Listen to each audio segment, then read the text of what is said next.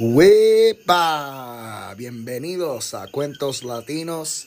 Yo soy su anfitrión, el señor Ruiz.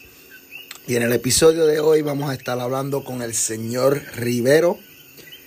Eh, en este cuento, en este podcast, nos va a estar contando sobre su niñez en Cuba, algunos de los juegos que jugaba, eh, sobre su llegada aquí a los Estados Unidos eh, y cómo conserva el español, ¿no? Entonces, eh, como les dije, les voy a estar trayendo diferentes entrevistas con diferentes latinos en español eh, sobre sus cuentos y diferentes historias. Así que aquí les traigo a Ulises Rivero con el podcast hablando sobre su cuento latino.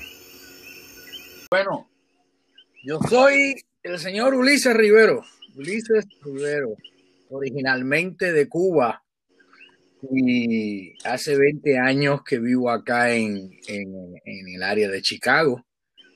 Eh, soy artista, eh, me gradué originalmente de diseño gráfico, después tuve tres años eh, estudiando en Europa arte y, ahora llevo siete ya en Aspira enseñando uh, arte. Perfecto, perfecto. ¿Y eh, de qué país de Cuba es usted? ¿Me puede contar un poco de, de, de, cómo es, fue su niñez en Cuba? Si tiene algunos cuentos ahí con uno de, algunos de sus amigos cuando era chiquito, okay. corriendo las calles de Cuba. ¿Cómo, no, cómo fue eso? Yo soy originalmente de La Habana, de la capital. Ahí nací y me crié. Y hay, hay una cosa que, que, que yo siempre digo y es que nací bajo un, bajo un, un sistema comunista, uh -huh. eh, me crié bajo un sistema comunista y, y, dejé el sistema comunista detrás. Y es importante que, que se entienda uh, eso, porque generalmente todo el mundo piensa de que las cosas fueron negras todos los días y, y, no es así, o sea, en realidad no es así. Eh, yo tuve una, una niñez eh, durante los años 70, uh, que claramente me imagino que mis padres no me dejaban eh, preocuparme por las cosas y por todos los problemas que tenían para alimentarnos y para criarnos y toda esa serie de cosas. Y tú sabes que los padres, tú eres padre, yo soy padre, somos muy protectores, el padre y padre es muy protector y entonces no deja que los muchachos se enteren de, de todos los trabajos que pasamos. Y eso me, me, permitió tener una, una, infancia muy bonita, Carlos. Te digo, eh, yo viví en el propio centro de La Habana, en un barrio que se llama Centro Habana, y, y allí estábamos todos en la calle jugando y, y jugábamos pelota. Y, y jugábamos a, la, a, las canicas, como le dicen aquí, a las bolas, como decimos en Cuba. Sí, sí, nosotros le llamamos la, las bolitas de corote. Ah, nosotros decimos jugar, a jugar bola. Y, y, la regla de eso, ¿cómo ustedes lo, lo, juegan? Igual con el círculo en el medio y tienes que tratar de, de sacar igual, la bola del medio con la tuya. Igual, había uno que se llamaba Kimbe y Cuarta. O sea, que tú te ponías, yo no me acuerdo cuántos pasos, o sea, ponían el, el, la bola principal entonces tú tenías que tirarle eh, a ver si le daba. Si le daba, te quedabas con la bola, porque esa era la apuesta. Ese, si tú le dabas a esa canica, a esa bola de cristal, que era la más bonita de todas, eh, te la llevaba. Te la llevaba. Ajá. La otra manera era de que si no le daba, el siguiente jugador. Se quedaba la tuya, ¿verdad? La tuya se quedaba allí. Sí, Entonces, ya, yo me acuerdo de eso, si nadie le daba, por eso se llamaba Kimbe era quimbarla, era darle. Y, y, si no le daba, entonces eh, después venía la segunda parte del nombre, la cuarta. Entonces teníamos que medir a ver cuál bola estaba, era la que estaba a una cuarta, que es la mano abierta así de, de, de, desde el, del dedo gordo al dedo pequeño estirado. Ajá, a ver, la que daba esa medida, esa es la que se llevaba todo. Wow, qué locura que en los noventas en Puerto Rico yo también jugaba el mismo juego. Ah, bueno. Wow. Eso es en Cuba. otra, otra de las cosas cómicas, así de las cosas divertidas. Imagínate, eh, allá no teníamos, ni bate de béisbol, no teníamos pelota, guante, no guante, no teníamos nada. Entonces nosotros jugábamos un, un, juego así igual a la igualito a la pelota, pero se llamaba las cuatro esquinas. Las cuatro esquinas. Entonces, jugábamos las cuatro esquinas, una esquina era home, las otras tres esquinas eran las bases, y entonces el bate, el bate de, de béisbol era un palo de escoba. Wow, el palo finito así de la escoba, le picaban un pedacito, entonces se le llamaba el taco. No se jugaba con pelota, no había pelota, no había, la pelota era un pedazo de palo chiquitico y el bate era el, el palo de la escoba. Así que imagínate cuando la mamá se daba cuenta de que tú le habías llevado el, el, palo de escoba. Y de... Entonces jugaban, le daban un, con un palo a otro palito. Con, el, sí, con un palo, con el palo grande, le dábamos al palito chiquitico que era la pelota. Wow. Y entonces después empezamos a inventar las pelotas, ¿no? Decían con media, ponía las medias así como tú, entonces le empezábamos a dar con hilo hasta que hiciéramos una pelota, que generalmente no era redonda, era cualquier forma menos redondo, pero bueno. Sí, sí, lo que saliera ahí después que, te, después que estaba junto y se podía dar.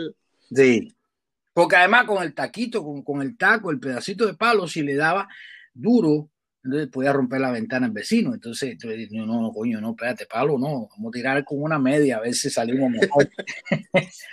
y entonces, esas eran las cosas. Y me acuerdo también que, te digo, Carlos, yo tuve una infancia muy bonita y, en el barrio de La Habana había muchos cines en aquella época que todavía funcionaban, hoy lamentablemente no funcionan. Eh, y salíamos los muchachos de la, de la escuela y nos íbamos para el cine y el cine valía un peso cubano, el más caro valía un peso, había otro que valían 40 centavos. Y entonces, y andábamos, yo todavía conservo casi todas mis amistades de la escuela primaria, yo los conservo porque de verdad que vivimos unos tiempos muy, muy bonitos en aquella época.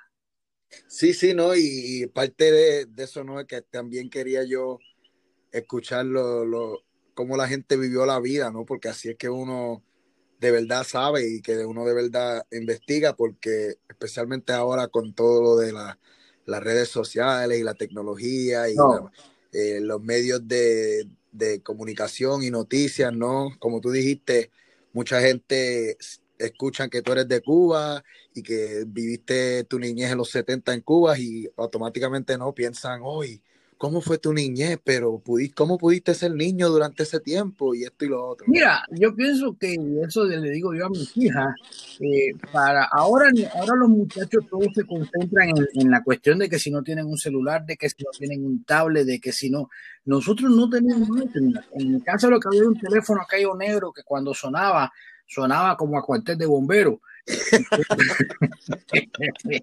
y entonces Que lo escuchaba el vecindario completo, sabía que tú tenías una llamada. todo el mundo se enteraba que te estaba entrando una llamada. No, pero además de eso, no todo el mundo tenía teléfono. Exacto, sí, que eso era... el teléfono de tu casa era el teléfono de la cuadra entera. Entonces, Ah. la gente tenía, oye, ¿puedo hacer una llamadita? Sí, chico, dale una llamadita. Y tú te enterabas el chisme de todo el mundo, pero la gente hablaba en la sala de tu casa, en el teléfono. Tú tenías que decirle, oye, dale, que ya mira que llevo una hora hablando ahí, porque la gente se despachaba, se despachaba como si aquello fuera el teléfono de, de la casa de ellos. Y, Sí, sí, claro. y no necesitábamos ni celular. Bueno, que no, se, no existía, o sea, ni se pensaba que aquello iba a existir para nosotros. Uy, ah, esta es la buena, esta es la buena. En toda la cuadra había nada más que una, una, una sola bicicleta. Una bicicleta. Una bicicleta. Sí, había un muchacho que los padres, yo no me acuerdo el papá de Raulito que hacía, pero ese Raulito que vivía en los altos de mi casa. Yo vivía en los bajos y vivía en los altos. Y Raulito tenía bicicleta. Y entonces, una, una niágara, una niágara, compadre. Y entonces, cuando Raulito bajaba de la bicicleta, el que menos montaba bicicleta era Raulito, ¿verdad? Bueno, sí, sí, que la tenía ahí nada más por tenerla. sí, porque todo el mundo le hacía cola. Oye, ahora me toca a mí. No, ahora me toca a mí. No, ahora me toca a mí. Al final Raulito se ponía bravo y decía, ¡me hago la bicicleta! Bueno, y se acabó la bicicleta. Wow. Pero así nos criamos todos con una pobreza que hasta nos divertíamos con eso, compadre. Y hasta con eso nos divertíamos. No nos preocupábamos en otras cosas. Lo importante era estar con los amigos y estar con las noviecitas y estar. Oh, en mi cuadra había un mudo, compadre. había un señor mayor que era mudo. Y Pepe, le decían Pepe el mudo. Pero Pepe, Mudo tenía problemas, tuvo siempre problemas de retraso mental. Y Pepe era un niño. Pepe era un niño más. Pero aquel Pepe era grande y fuerte cantidad. Pero jugábamos los escondidos con Pepe. Y tuve a Pepe contando cuando le tocaba. Cuando le tocaba contar, Pepe se ponía. ¡Ah! ¡Ah! ¡Ah! ¡Ah! Y ahí, sí, sí, porque no podía, era mudo, ¿no? Y era mudo. Y, entonces, y cuando jugábamos a los ladrones y los policías, Pepe corriendo atrás de nosotros se ponía y no. Era un muchacho más. Pero todo el mundo quería mucho a, a Pepe el mudo, compadre. Todo el mundo lo ayudaba las mamás le daban cosas, le daban dinero, le daban almuerzo y eso, porque él era el que hacía los mandados en la bodega, él era el que iba a resolver una cosa y lo mandabas a buscar a alguien. Nos mandaban a buscar a nosotros cuando nos perdíamos por el barrio. Le decían, sí, que todo el mundo te conocía. A mí, a, a mí, a papi, papi a mí me, me hacía el, el, pito, como me hacía, me hacía como un pitillo así. Y corre, papá. Y yo sabía ya que si lo escuchaba, que era, era, era tiempo para entrar, o era tiempo para para comer, o era tiempo para hacer algo. Oh, esa era la otra. En, en todo aquello, eh, lo mismo se sentaban a la mesa, yo me sentaba yo solo que me sentaba con cuatro más. Porque si estábamos jugando juntos, me acuerdo que salía llamada y decía, ¡a comer! Y todo el mundo se miraba y decía, vamos, también, para acá. y entonces, sí, sí. Y no, y, y, ese sentido, ¿no? De comunidad, de que todo el mundo te está velando, tú sabes, sí. del la vecina, tú sabes que no siempre mami y papi no tienen que tenerte. No, no. La, la, no te tienen que tener así en la mira. No, no, no. El barrio entero se conocía, todo el mundo te cuidaba, todo el mundo. Uh, y cuando tú no estabas en la cuadra, que, que salía mi mamá y decía, ¡Ulises! Me daba el grito. Y entonces llamaba, llamaba, oye, tu mamá te está llamando, muchachos, vaya para allá. Y todo el mundo te regañaba. Todo el mundo te regañaba, pero era muy bonito, era muy bonito. Y, y esa infancia yo, yo de verdad que la, se las cuento a mis hijas. Yo tuve la oportunidad de llevar a mi hija grande a Cuba. Qué bueno, qué bueno. Porque ella ya empezaba a preguntar, bueno, yo de dónde vengo, oigo tantos cuentos de Cuba, yo quiero ir. Fuimos ella y yo solo. Oh, wow, y, qué bonito. Y, y, se quedó enamorada, ella tenía, tiene allá sus primas, con mi sobrina fuimos a, a, que conocieran a su, a su prima y, y, ella pasó tremendo tiempo porque nos paramos en una, en una plaza grande ahí al lado, en la plaza de San Francisco de Asís, ahí en el muelle, y me miró y me dijo, ¿y puedo correr? Y yo, sí, mira, corre lo que tú quieras, no. Wow. No tienes problema, tranquila, que aquí te va a hacer.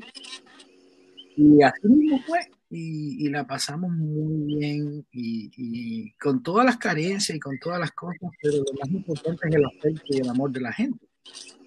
Sí, sí. Y el sentimiento, ¿no? Que el sentimiento que se te vino cuando, cuando pudiste llevar a tu hija ahí y ella poder ver dónde tú te criaste. Oh, sí. Y, oh, sí. y entonces con, esa, con eso, ¿no? Vamos a hablar de, de cómo fue tu llegada aquí a los Estados Unidos y me puedes hablar cómo... Bueno eh, llegaste aquí a los Estados Unidos y también un poquito de eso, a cómo aprendiste el inglés, si es que, si es que te, te clasificas que lo sabes, porque yo todavía me no, no, no, no, sé, que estoy aprendiendo. Nosotros hablamos otro idioma. Nosotros, a mí me encanta el término spanglish de los boricuas. Porque te voy a hacer, tengo varios cuentos de eso. Mira, llegué aquí en abril del 99. Wow. Eh, cuando las cosas en el 90 se, se pusieron difíciles en Cuba, um, que se cayó el campo socialista, porque al fin y al cabo Cuba era mantenida por los soviéticos. Um, uh -huh. Cuando aquello se cayó y se desapareció en todo Cuba en un periodo que le pusieron el periodo especial, que supuestamente era por un año, pero todavía estamos en periodo especial, porque ah, aquello es una, una falta total de todo. Y entonces, eh, mi esposa estaba trabajando, eh, trabajaba con la Iglesia Católica, yo tenía relaciones con la Iglesia Católica en Cuba, trabajábamos en un taller donde eh, le enseñábamos a los niños a pintar, a pintar oh. a pintar manteles, a pintar, para que los mismos niños pudieran hacer sus trapitos, sus cosas y vender, ¿me entiendes? Le estábamos sí, sí. Wow. Sí, Y entonces en eso fue cuando se anunció la visita del Papa Juan Pablo II a Cuba. Y mi esposa fue quien diseñó el motivo central de la estatua, de la ropa de los curas. Ella fue quien lo diseñó porque mi esposa es diseñadora. Y, y hasta yo cosí, para que tú sepas, porque en un momento determinado la gente que se habían comprometido a coser toda esa ropa para el coro, para los curas. Entonces, la mitad de la gente no, no hicieron nada y un día me dice mi esposa, oye, mira, agarra por ahí, siéntate aquí y esto es reto por ir para allá, aprieta el pedal y dale. Y, pero bueno, gracias a eso y, que también em, me ofrecieron, a la Iglesia Católica me ofreció hacer algunas restauraciones en iglesias del siglo XIX. Hice dos restauraciones eh, completas y me las pagaron y con ese dinero fue que pudimos, eh, habíamos participado en, el, en lo que le llamaban la lotería de, de Visa, de Diversity. Ajá. Y entonces nosotros habíamos puesto los papeles y de buena primera nos llegó, nos llegó el, aviso de que nos habían aprobado y gracias a eso y el trabajo que estábamos haciendo con la iglesia, ah, pudimos venir en el año 99 para acá.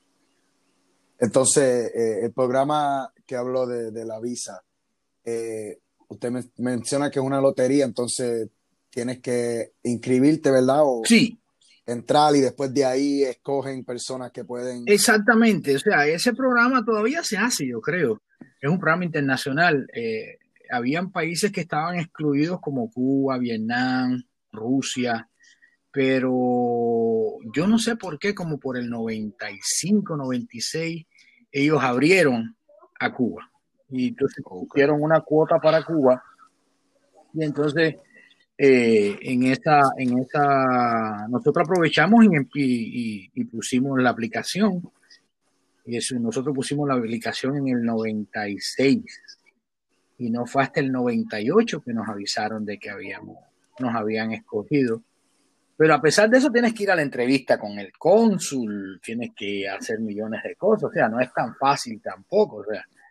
Sí, sí, que no es como que si ganaste la lotería y ahora te puedes ir. No, no, no, La, la, lotería lo único que te daba a ti era el, la, oportunidad. la oportunidad de entrevistarte. Sí, sí, sí, para ellos después escogerlo. Exactamente. Y así llegamos en el 99. Y para mí fue un choque muy grande porque vinimos mi esposa y yo y éramos los primeros en la familia que, que emigrábamos a, los Estados Unidos, que emigramos. ¿Y, y, llegaron directamente a Chicago? Estuvimos en Miami una semana, entramos por Miami y entonces había el esposo eh, de la tía de mi esposa que había fallecido, o sea, el tío político de mi esposa nos recibió en Miami y nos dijo, quédense por acá, tú sabes, los cubanos en Miami Mm, que, ese es el, como le decimos nosotros, el cementerio de los cubanos. los cubanos están regados por los Estados Unidos, cuando se van a morir se van para Miami. Ahí donde. A morirse con el sol en la frente, coño.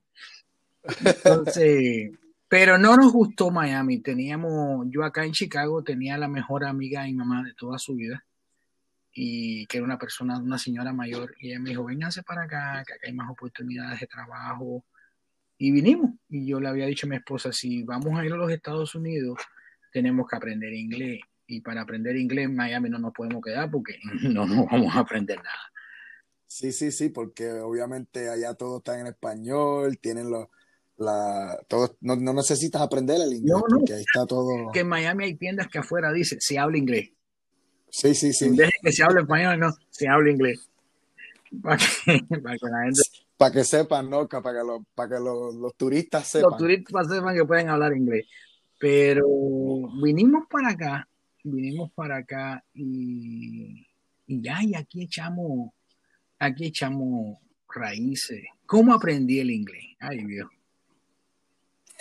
¿Qué te cuento? Sí, sí, sí, es que te, te clasificas como lo sabes, ¿no? Porque yo... Día a día, tú sabes, a, a entenderme. Mira, nosotros empezamos a trabajar en una, en una fábrica, en un almacén. Eso porque los muchachos sepan que uno, uno, si no uno no se pone fuerte y persigue un objetivo, siempre se logra. Si, si no lo haces, no lo logras. Exacto, ¿no? Y, y, la, y la humildad, ¿no? También de uno claro. saber que tiene que empezar desde, desde cero, cero, ¿no? Porque tú, obviamente tú ya tenías experiencia pintando, tenías experiencia con el arte, ¿no? Y, y eso es lo que obviamente quiere, querías hacer, ¿no? Pero sí, yo, tenías que empezar. Yo había estado casi 20 años en Cuba diseñando, era bastante successful, era, sí, sí. había tenido mi éxito, eh, había hecho ya varias cosas, y entonces, pero llegamos y hay que empezar de cero, como tú dices. Y entonces, uh -huh. Bueno, fuimos a, a trabajar esa compañía y en un almacén cargando cajas, alimentando una línea. Y yo me acuerdo que estábamos en un entrepiso, tú sabes esos pisos que te ponen en medio como un mezanine. Sí, un sí. calor, que aquello era una sauna. Y especialmente con todas las máquinas esas y todo ahí. Y las cajas. Y, todo. entonces yo veo así que hay una esquinita por allá, veo una casetica que tenía unas computadoras. Entonces tenía, me acuerdo de mi supervisor, era un muchacho mexicano, se llamaba Raúl. Y digo, oye, Raúl, ¿y allí qué hace? Que veo computadoras allí. Dice, no, ese es receiving y shipping. Ahí donde digo, ah, coño, ¿y qué puedo hacer para trabajar ahí? En las computadoras. Dice, ¿tú sabes de computadoras? Yo le compadre, yo soy graduado universitario. No jodas que te graduado universitario. Yo soy graduado de diseño, yo tengo maestría. Ay, espérate. Y entonces él habló con el supervisor de shipping, que era un americano, John. Me acuerdo, no se me olvida nunca. Y entonces, un día estábamos trabajando tercer turno. Escuchen, muchachos, tercer turno, de madrugada. Entonces, eso es de que de, de 11 de la noche a 7 de la mañana. entonces, como a las 2 de la mañana viene Raúl y me dice, oye, Ulises, ven acá que, que John te quiere entrevistar a las 2 de la mañana. Y entonces bajé para allá abajo y, le, me, y el hombre me empezó a hablar en inglés y yo ahí, ya tú sabes, me cuño afina el oído, a ver qué entiende, a ver qué entiende, a ver, a ver. Y Raúl me empezó a traducir, ¿no? Bueno, el caso fue que me dieron la posición de, de la computadora. De shipping. De... Y ahí estuve un tiempo. Ya mi esposa la me... Ah, no, mi esposa dejó de trabajar porque sí, mi esposa estaba más fea que yo. Ella así ni hablaba, ni decía, ni thank you, para que tú sepas. Entonces yo le dije, mira, vete a estudiar. Y entonces ahí con un solo salario, ahí con una sola, un, cho, un chequecito. Vivíamos en un estudio en, en Rogers Park. Y entonces ella se fue a estudiar inglés. Estuvo dos años estudiando inglés. Volvió a la misma cosa. Entonces, entonces empezamos. Ella empezó a estudiar inglés, entonces nos pusieron por el día. Ah, no, pues espérate. De ahí de shipping nos avisaron estábamos temporales nueve meses. Y, y, a los nueve meses nos sacaron. Y dijimos, bueno, ahora sí nos vamos para el carajo para Miami, porque imagínate tú, no hay más nada. Y una señora cubana y otra señora colombiana que habían ahí en recursos humanos dijeron, no, no, muchachos, no se vayan. Les vamos a... Y nos resolvieron en, en la parte de, de accounting, de receivable, donde Ajá. se reciben los cheques. Y Carlos, ahí empezamos, mi esposa siguió estudiando, ya mejoramos, ya estábamos por el día. Mi, mi, esposa siguió la escuela por la noche. Yo hice, de las cosas que hice, te digo que desde cargar cajas, um, entregar, delivery de comida china, delivery de pizza, Father and Son ahí en la Milwaukee. Oh, wow. Para, ¿Tú, ¿tú, has visto, ¿Tú has visto eso ahí en la Milwaukee? Sí, ya yo vi eso, lo que están construyendo. Wow, no, ya terminó, ya, ya está ahí, el, ya está, ya está el target ahí, el edificio ahí grandote ah, y todo. Eso, yo te digo, yo, eso cuando eso era el, el flea market, ¿te acuerdas? Sí, sí, este, ¿cómo es que se llamaba? El Megamo. El Megamo, que uno iba ahí y, y todo el mundo estaba vendiendo sí, algo. Y entonces wow. yo manejé para Father and Son, manejé comida china. Eh, ¿Te acuerdas cuando, no sé si tú te acuerdas, como en, como en noviembre, por ahí hacían las nuevas, o en diciembre, las nuevas guías telefónicas. Y entonces mm, nosotros repartíamos las guías telefónicas por todo Chicago. Oh, sí, sí, la, la, los libros Ajá. de las páginas amarillas. Yo, mano, bien sí, sí. eso. Um, acuerda, en aquella época no había GPS, entonces a mi esposa sentada al lado mío con un libro de mapa de Chicago y diciendo, ahora hablo por aquí, ahora hablo por acá, ahora. Era UPS wow. Y, y gracias a que ella fue a la escuela, ella misma me empezó a enseñar a mí. Y, y de ahí trabajé con un boricua vendiendo vendiendo aspiradoras, las Kirby. Oh, sí. Nos hacíamos, limpiábamos un cuarto de muestra y después para que nos compraran la aspiradora. Wow, también, tiene, también tienes ahí experiencia de vendedor. Eso fue, y te lo traigo a colación porque eso fue justamente lo que me empezó a mí. Oh, porque tenías que vender en inglés, ¿verdad? Tenías que tratar de vender el, producto en inglés. compadre. ahí vendiendo por aquí, vendí aspiradora, vendí enciclopedia, vendí eh, seguros, vendí de, vida. vida. Wow. Y después me hice agente de State Farm. O sea, eh, eh, trabajé con State Farm, no fui agente de State Farm, trabajaba para un agente. Pero toda esa experiencia, Carlos, eso fue lo que empezó a... Y yo tenía mucho miedo a hablar inglés. Para mí yo hablaba como en chino. Sí, sí, especialmente. cuando la gente me empezó a entender y cuando yo empecé a vender, yo me di cuenta de que, bueno, ya yo sé hablar inglés. Ahora sí hablo inglés. Sí, sí, te dio esa confianza, como que, ok, puedo vender esta aspiradora, significa que me entendieron. Exactamente, más difícil, seguro. O si, o si no, la demostración fue bien buena, que estaba ahí. Que no me un día, un día llegué a una casa una señora ahí, le, le limpio el cuarto, le quedó lo más lindo porque las aspiradoras eran buenas. Y después que terminé, digo a la señora, bueno, vamos a conversar. Dice, no, no, no, no, no, ya puede irte. No, te yo soy vendedor. Creía que había contratado un, limpiador, una, limpieza. Y entonces Sí, que le salió gratis. Le salía gratis porque nosotros hacíamos la demostración gratis. Pero sí, sí. ¿Y, cuántas, veces te cuántas veces te pasó eso? Donde limpiaste ahí y Con esa señora nada más vendí un par de aspiradoras, pero ya después me di cuenta de que, eh, imagínate, vendías una aspiradora, ¿qué? Una vez a la semana y la comisión era muy poca porque era sobre comisión. Y al final decidí dejarlo, o sea, para uno tiene que seguir buscando, pero uno tiene que, empezar de abajo, como tú dices. Sí, sí. Y nada. Pero si la aprender inglés o aprender a balbucear el inglés lo aprendí en, en vendiendo. Sí, sí, y, básicamente para como una necesidad para sobrevivir, ¿no? Porque obviamente quería, necesitaba producir dinero para tu familia, necesitaban ingresos, ¿no? Para poder sobrevivir. Así mismo.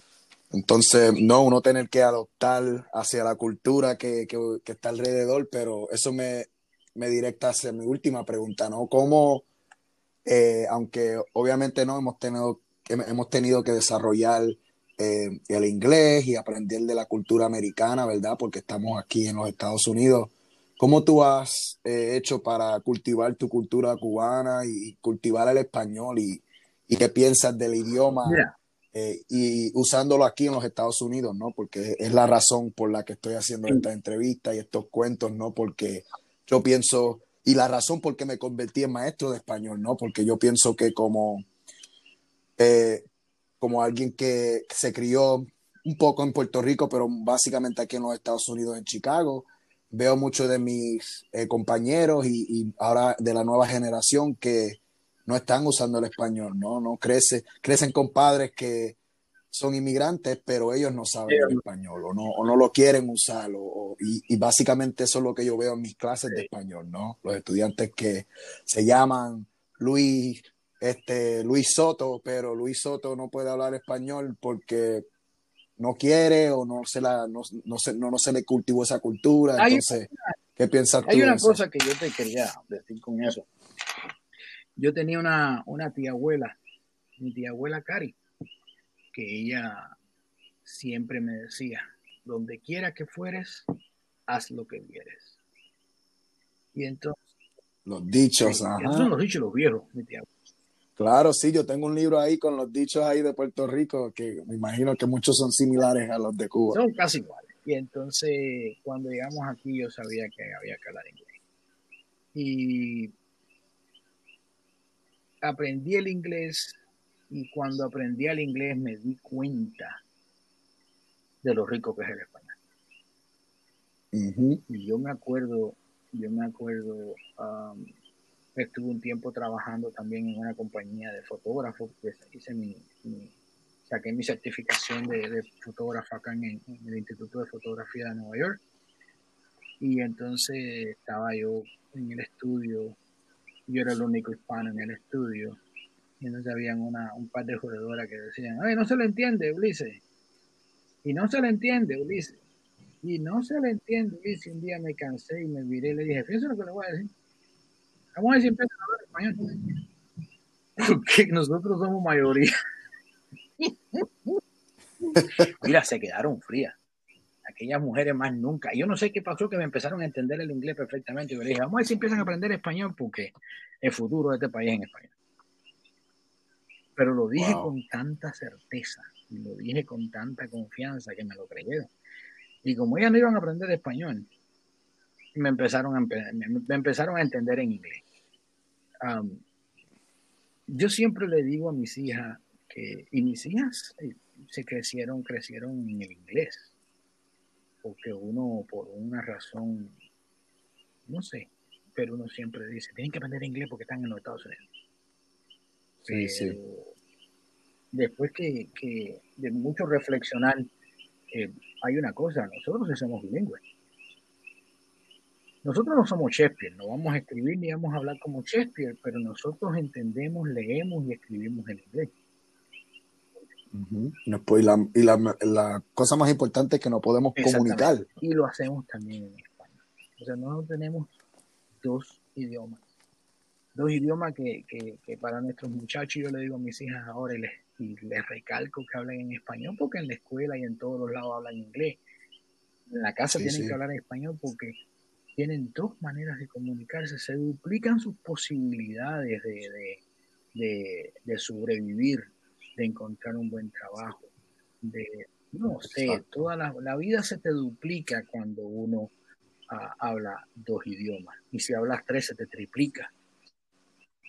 Sí, sí, y, y la cosa es que así es como se ve alrededor del mundo, ¿no? Cuando uno está cuando uno está en Europa, muchos hablan el, español para poder eh, tener más oportunidades, ¿no? Pero aquí en los Estados Unidos tenemos esta, esta mentalidad, ¿no? Y este pensamiento de, los inmigrantes y del español y que si sabes español o hablas español no perteneces o eres indocumentado, ¿no? Entonces, yo creo, yo creo que ahí es El español es uno de los idiomas más ricos que hay en el mundo y el español desde el, durante la época de la colonia en el siglo XVI, en 1500, 1600, eh, los españoles, la corona española se dedicó con todos los viajes de conquista y todo eso a regalar al español en el mundo entero.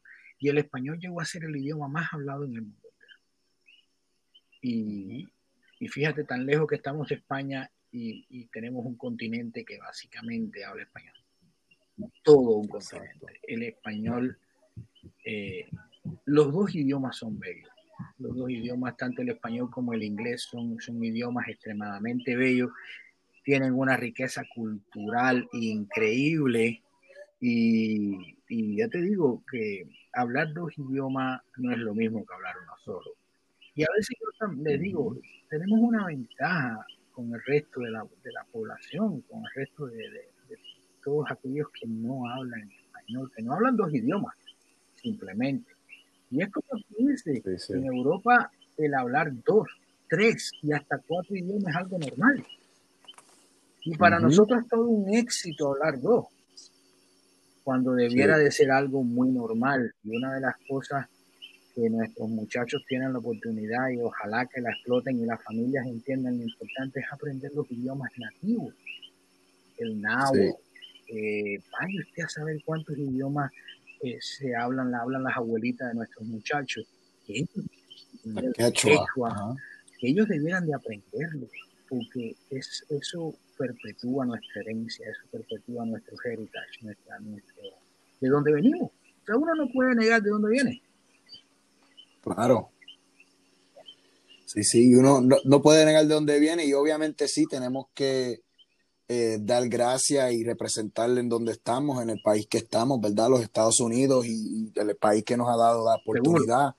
Eh, pero tampoco se puede olvidar, ¿no? De, dónde venimos, de nuestra cultura y de lo que nos hace eh, cubano, americano, puertorriqueño, lo, lo, que nos queremos clasificar. Exactamente. Yo siempre digo una cosa: todos aquellos que saben de dónde vienen, saben a dónde van.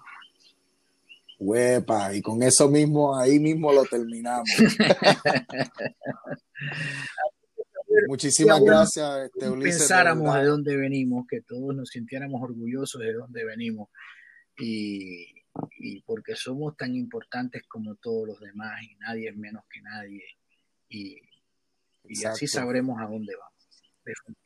Exacto, ¿no? Y eso es, eso es lo que quiero, ¿no? Esa es mi meta, ¿no? De enseñarle a esto, a esta nueva generación, la importancia de nuestra cultura, la importancia de nuestro lenguaje eh, y aunque tome ¿no? un poquito de esfuerzo para tratar de ellos entenderlo, ¿no? porque muchos de ellos no crecieron hablándolo y no, no lo usan suficiente, eh, yo digo que nunca es tarde, nunca es tarde para uno seguir aprendiendo de su cultura, para uno seguir practicando el español y, y hay que uno hacer eh, la meta de que no importa cómo lo hable, si lo hablas estrujado así, puertorriqueño o, o cubano de argentino o de España, como sea, ¿no? El, español es el español y eso es lo bueno de, nuestro lenguaje, que tenemos tantos países que lo hablan y tantas culturas que lo representan que de verdad no podemos clasificar, no podemos clasificar una manera. Exactamente, dice un filósofo chino, yo tengo abuelo chino también, porque